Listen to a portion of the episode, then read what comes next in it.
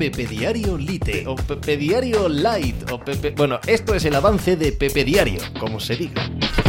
Hola, ¿qué tal? Hoy estamos a martes 30 de julio del año 2019. Os hablo desde Torrelodones, en Madrid, en España. Yo soy Pepe Rodríguez y este es el programa número 263, creo que sí, 263 de Pepe Diario, Litio Light o Litio Light, que no sé cómo se dice y creo que no lo voy a saber nunca, lo que viene siendo el resumen, el avance, el teaser, como se diga, del programa grande Pepe Diario, que durante dos horas y cuarto, dos horas y media más o menos cada día, intenta traeros toda la actualidad del deporte eh, en un sentido global y general. Hoy hablamos sobre todo de el Valencia.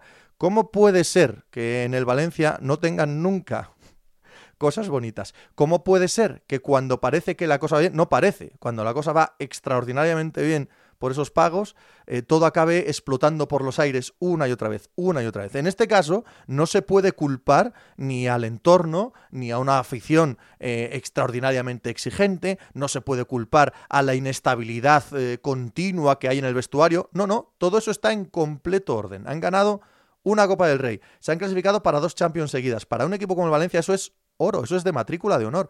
Ha sido gracias a que Mateo Alemán eh, se convirtió en director técnico, es uno de los directores técnicos de los general managers más importantes del mundo del fútbol, lo ha demostrado, y su paciencia y su apuesta por Marcelino García Toral como entrenador. Ambos han convertido al Valencia en lo que es hoy en día. Y todo está calmado. La afición, el vestuario, el entorno, la prensa, todo, todo, todo, todo. En orden, porque los resultados te dan eso.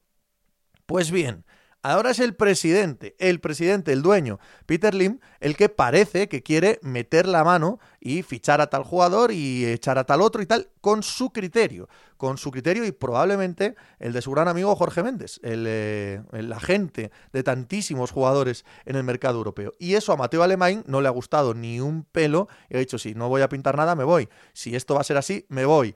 Eh, claro, Mateo Alemán es muy consciente de su posición ahora mismo en el mundo del eh, deporte, en el mundo del fútbol. No puede tener mejor cartel, no puede tener mejor mercado. Ahora mismo Mateo Alemán sale al mercado y mm, los grandes equipos de Europa, los que están al menos buscando dirección técnica, te aseguro que le llaman.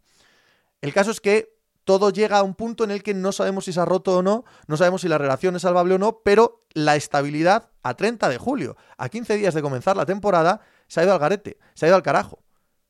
Mateo Alemani puede irse o no. Marcelino García Toral puede irse o no. Peter Lim puede fichar a quien quiera o no. Jorge Méndez puede ser el poder en la sombra o no. Pero el proyecto, este que conocemos del Valencia, se vayan o no se vayan, ha fallecido, ha muerto.